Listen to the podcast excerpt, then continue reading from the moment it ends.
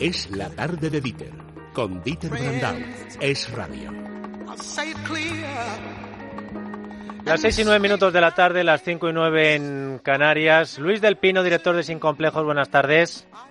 Buenas tardes, ¿qué tal está usted? Pues eh, terminando la semana, Luis, tú empezando la... Bueno, no, si tú la, últimamente estás los siete días de la semana, te leo todos los días en Twitter y el fin de semana también te escucho.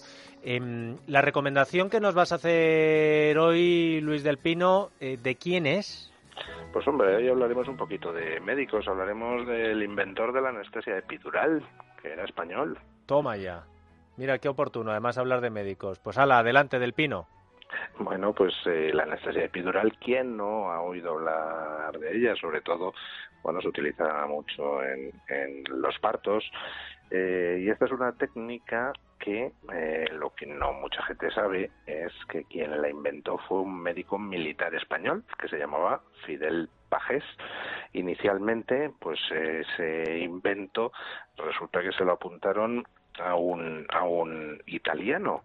Ese italiano pues había hecho una publicación en el año 1931 eh, hablando de cómo había inventado, que la inventó él independientemente, eh, la anestesia epidural, pero resulta que es que eh, quien la había inventado eh, nueve años antes, en no, perdón, diez años antes, en 1921, eh, fue Fidel Pajés. Fidel Pajés fue un médico militar que, bueno, estuvo trabajando en la guerra de Melilla, eh, aplicando, pues, técnicas contra las enfermedades infecciosas, pues, que eran novedosas para la época. Luego, en la Primera Guerra Mundial, le mandan a trabajar en un campo de prisioneros allí en Austria y fue allí donde empezó a aplicar esas técnicas de inyección en la columna, la anestesia epidural, y en 1921 publicó un artículo donde describía las 43 operaciones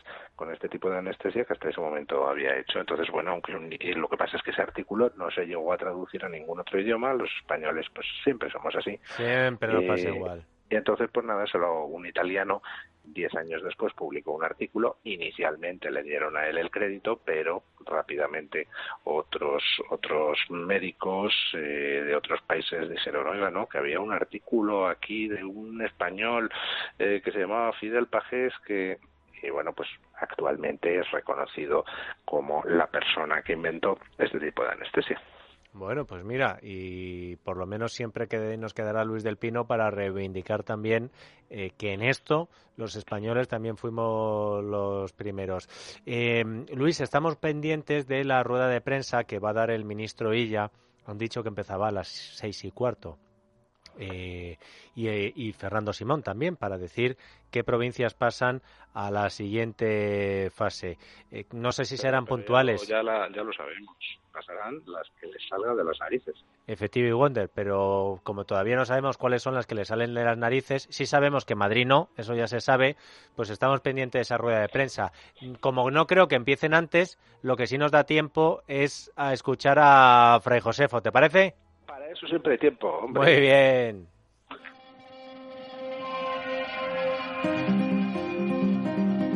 ¿Cómo se portan los artistas, los cineastas y los titiriteros en la pandemia? Pues como siempre, piden subvenciones, aunque esta vez no a cambio de películas, sino a cambio de nada. Pero no solo los artistas patrios, no.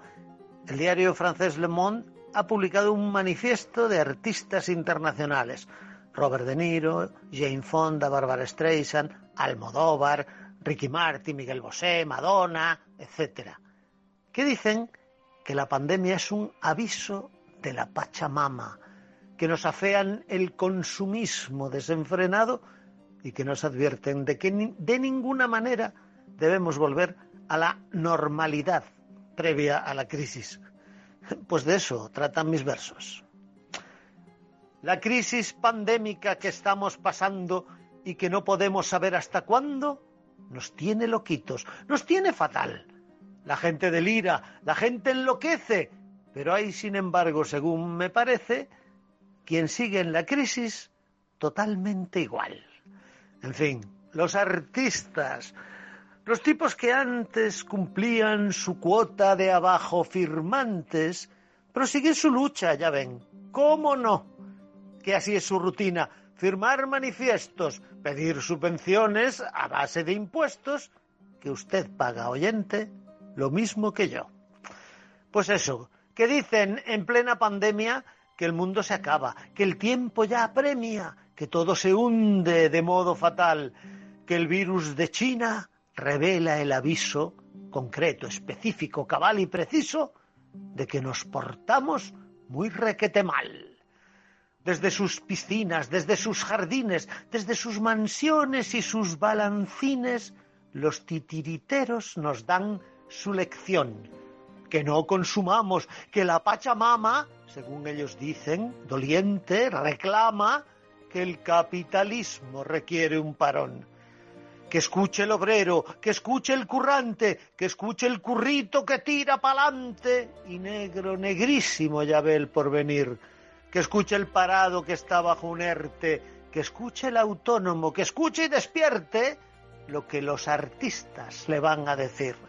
Lo dice Penélope, lo dice Jane Fonda, lo dicen cantantes que están en la onda, lo dice Almodóvar, lo dice Bardem, lo dicen artistas de mucho progreso, que no consumamos y que para eso al pobre currito normal que le den.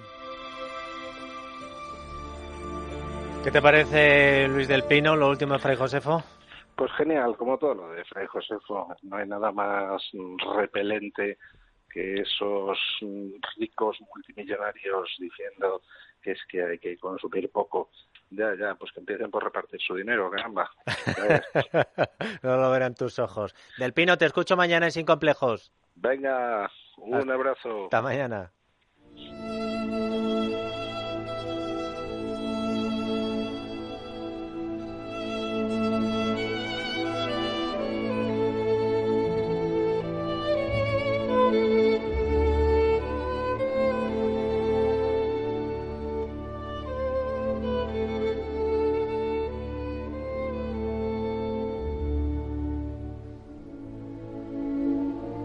Don Andrés Amorós, buenas tardes. Buenas tardes, don Dieter Brandau. ¿Qué es esto que escuchamos, don Andrés? Bueno, pues esto es una música valenciana, se llama canzoneta, cancioncilla, digamos, es de un valenciano universal, Joaquín Rodrigo, pues igual que es valenciano universal el artista del que voy a hablar, que es Joaquín Sorolla, o igual parecido también de sentido un poco a Blasco Ibáñez o a Mariano Benyure. Y en este caso, eh, mira, mientras aparece, eh, supongo que estás preparado, ¿no? Estoy pendiente de Salvadorilla. Me gusta más escucharte a ti, pero creo que lo otro... Como, en el Bernabéu vas a gritar, Illa, Illa, maravilla, ¿verdad? Hombre, sí, maravilla, estoy pensando, sí. Bien. Bueno, pues eh, quería mencionar el Museo Sorolla, porque sabes que ahora pues están cerrados los museos, pero también, eh, insisto en decírselo a la gente, es fácil hacer una visita virtual, por lo menos en los museos nacionales, está muy bien organizado. Mira, el Museo Sorolla está en Madrid, en el centro, cerca de donde yo vivo, en, el, en la calle General Martínez Campos, que antes eso se llamaba el Paseo del, del Obelisco, y ahí Sorolla lo que hizo fue su casa, construyó un chaletito, digamos, con un jardín pequeño pero muy bonito, estilo, digamos, como un poco como la Alhambra de Granada, y allí trabajaba él y vivía. Ese museo se había quedado pues un poquito anticuado, como muchos las instalaciones, aunque son tiene obras magníficas, y lo que pasó es que hace poco ha habido una mm, una restauración, una reforma y bueno, ha cambiado Ahora no, claro, porque está cerrado, pero en los últimos tiempos yo veo siempre colas y colas,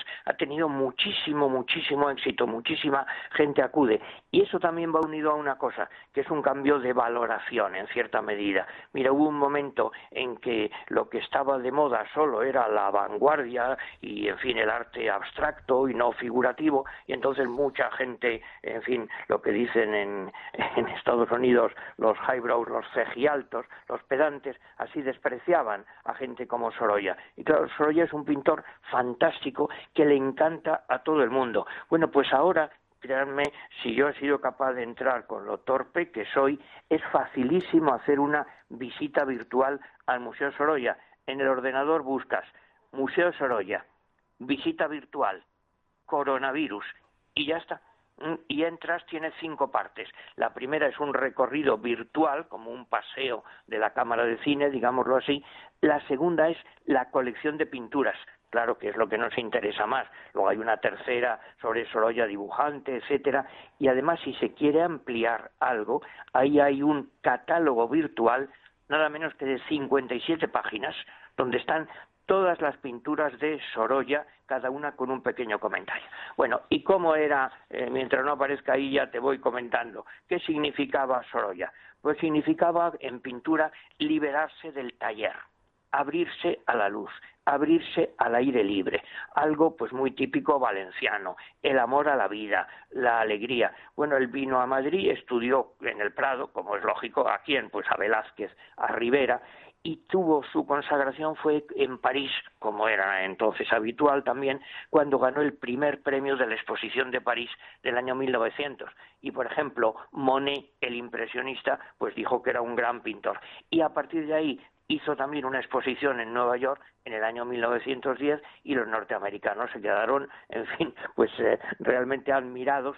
Y con ese motivo el señor Huntington, el de la Hispanic Society, le encargó esa gran serie de cuadros sobre los distintos pueblos y regiones españolas que hace poco han venido a España, ha tenido un éxito enorme. Y también, como siempre, eh, sabes que es mi costumbre eh, adular al jefe de una manera servil, eh, pues quiero recordarte que Sorolla murió en Cercedilla en 1923.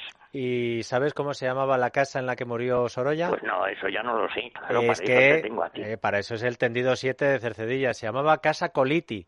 Lo que, pasa, lo que pasa es que luego y me parece estupendo, la cambiaron por Villa Sorolla. Villa Sorolla, muy Porque Cercedilla es un lugar muy, muy, muy estupendo y muy recomendable. En aquellos tiempos era más eh, por una cuestión de salud, porque Elena, la hija de Sorolla, tenía tuberculosis y le compró la casa para poder estar allí. Lo que pasa es que eh, al poco Sorolla enfermó y luego terminó muriendo. Eh, así que si quieren ir a visitar cuando se pueda Cercedilla, hay muchos sitios donde pueden eh, mezclar el arte y el paisaje, eh, porque en Cercedilla tenemos de todo. Pues ya, ya te da hoy la ración de adulación correspondiente. Mira, en la pintura de Sorolla pues hay claramente dos grupos.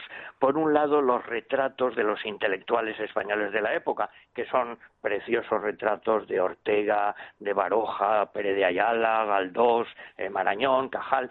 Pero por otro lado, lo más famoso, lo más conocido y lo mejor, creo yo, las escenas de playa. Él veraneaba en Javea. Fíjate que Sorolla tiene una gran qué azul, ¿eh? Qué azul y qué blancos. Bueno, para los que entienden un poquito de esto, que es un pintor pintor. ¿Qué quiere decir esto? Que no tiene literatura, que no importa el tema, si da igual. Lo que salen es simplemente unos niños desnudos, bueno, la arena, el agua del mar, la luz maravillosa. Claro, decimos en pintura la luz, entonces era impresionista. Bueno, ojo, ojo, coincidía con los impresionistas en la importancia de la luz, pero no en un detalle técnico muy importante, lo digo muy concreto. Los impresionistas normalmente tienen una pincelada detallista menuda, ¿eh? para que se vea a distancia, lo que se llama luego el puntillismo. En cambio, la técnica de Sorolla es distinta, es una técnica eh, enérgica, una pincelada amplia, dicen eh, los pintores, una técnica pastosa, ¿eh? donde se ve el brochazo, digámoslo así, que recuerda pues a Velázquez y a otro gran pintor, un holandés, eh, pintor de retrato, Frans Hals. Mira, yo he estado repasando los títulos también de los, de los cuadros de Sorolla y hay uno que es que me parece simbólico. Se llama simplemente Alegría del agua. Podríamos decir Alegría del agua, o de la luz o simplemente de la vida. Bueno, si quieres, clasicismo vivo, no era académico de ninguna manera, era un valenciano que pintaba maravillosamente y por eso triunfó en el mundo. Y mm, si quieres, mira, acabo con una anécdota personal. Yo fui bastante amigo, tuve la suerte de ser muy amigo de Antonio Buero Vallejo que además de gran escritor de teatro, claro, sabes que él era pintor, era dibujante, se han hecho exposiciones, se ha hecho famoso, por ejemplo, el dibujo que hizo el retrato de la cabeza de Miguel Hernández cuando estuvo en la cárcel con él. Bueno, pues Antonio Buero me decía hace años, ¿eh? cuando esto era menos conocido, eh, menos famoso el, el Museo Sorolla, decía yo es que todos los domingos por la mañana voy a ver un museo. Un domingo al Prado a ver a Velázquez, un domingo al Museo Sorolla. Fíjate la comparación, si se lo sabía de memoria, simplemente a estudiar la técnica. Entonces, Sorolla, pues es igual que Rodrigo, he dicho antes, simplemente un valenciano universal y que igual que Sorolla, les recuerdo, hay muchísimos museos nacionales estupendos que fácilmente se pueden visitar ahora con una visita virtual. Recuerden, simplemente ponen Museo Sorolla, visita virtual coronavirus y van a disfrutando viendo unas pinturas verdaderamente preciosas. Pues Andrés Amoros, por em- terminar como hemos empezado, Illa, Illa, Illa, viva Cercedilla. Un abrazo, Amoros. Un abrazo, adiós. Adrián González, director de comunicación de Mundo Natural, buenas tardes. ¿Qué tal, Dieter? Buenas tardes. ¿Qué sería de mí sin GastroPlus en estos días? Pero además, para protegernos, ¿qué tenemos, Adrián? Pues mira, muy importante eh, seguir con todas las medidas que nosotros podamos hacer, eh, invertir un poco más en autoprotegernos. Por eso en las parafarmacias Mundo Natural tienen los geles hidroalcohólicos reforzados con aloe vera, glicerina, para no abrir la primera barrera de defensa de nuestro organismo, que es la piel y las mucosas. En cuanto a la protección de las mucosas, las mascarillas, seguimos teniendo las mascarillas KN95 con un filtrado eh, más potente que las mascarillas quirúrgicas. Y muy importante, eh, ya nosotros desde Mundo Natural proponemos a todos nuestros oyentes, que son los más inteligentes que hay eh, escuchando la radio en estos momentos, que vayan a la segunda barrera de defensa, que vayan a la tercera barrera de defensa, y para eso vamos a proponer Inmunoplus. Inmunoplus estimula todo lo que son los macrófagos, las células presentadoras de antígenos que están debajo de la piel y las mucosas, y también los linfocitos que generan los anticuerpos. Y de esa forma, pues tenemos las tres barreras activas. Inmunoplus aporta chitaque, gran cantidad de nutrientes.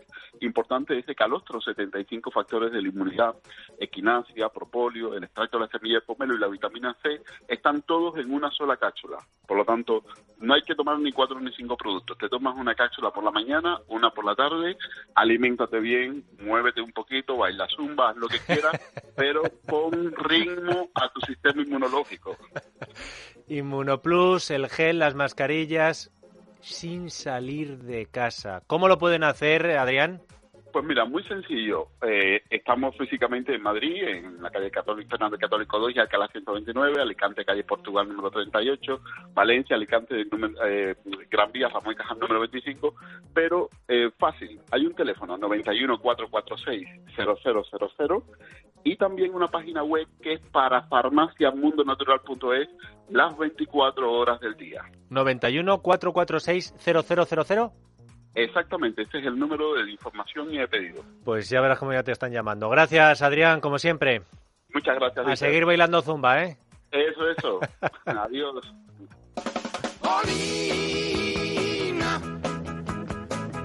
Pablo Molina yo creo que es más de bachata. Molina, buenas tardes.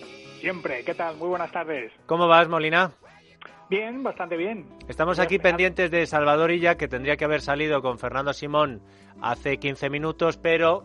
cha, Eso sí, eh, las, eh, las televisiones suelen ser ya más puntuales, ¿eh? como sobre todo es además ahora eh, todo que puedes echar para atrás y para adelante. Imagínate que pudiéramos echar para adelante y ahorra- ahorrarnos la espera. O que cuando ella diga, pues que no me sé esto, lo echas para atrás y dices, ¿cómo? Bueno, en la tele, ¿qué me recomiendas para este fin de semana? Bueno, algunas cosas también algo confusas. Por ejemplo, eh, esta noche en la sexta, la sexta columna que nunca deja de sorprender. El programa de Ferreras de investigación todos los viernes por la noche, nueve y media. Título: Coronavirus, dos puntos. ¿Por qué no lo vimos venir? Ah, mira, pero claro, será todos. Todos, Todos, claro. incluidos, incluidos los que lo dijeron, ¿no? Claro, en realidad deberían haber titulado ¿Por qué no lo visteis venir?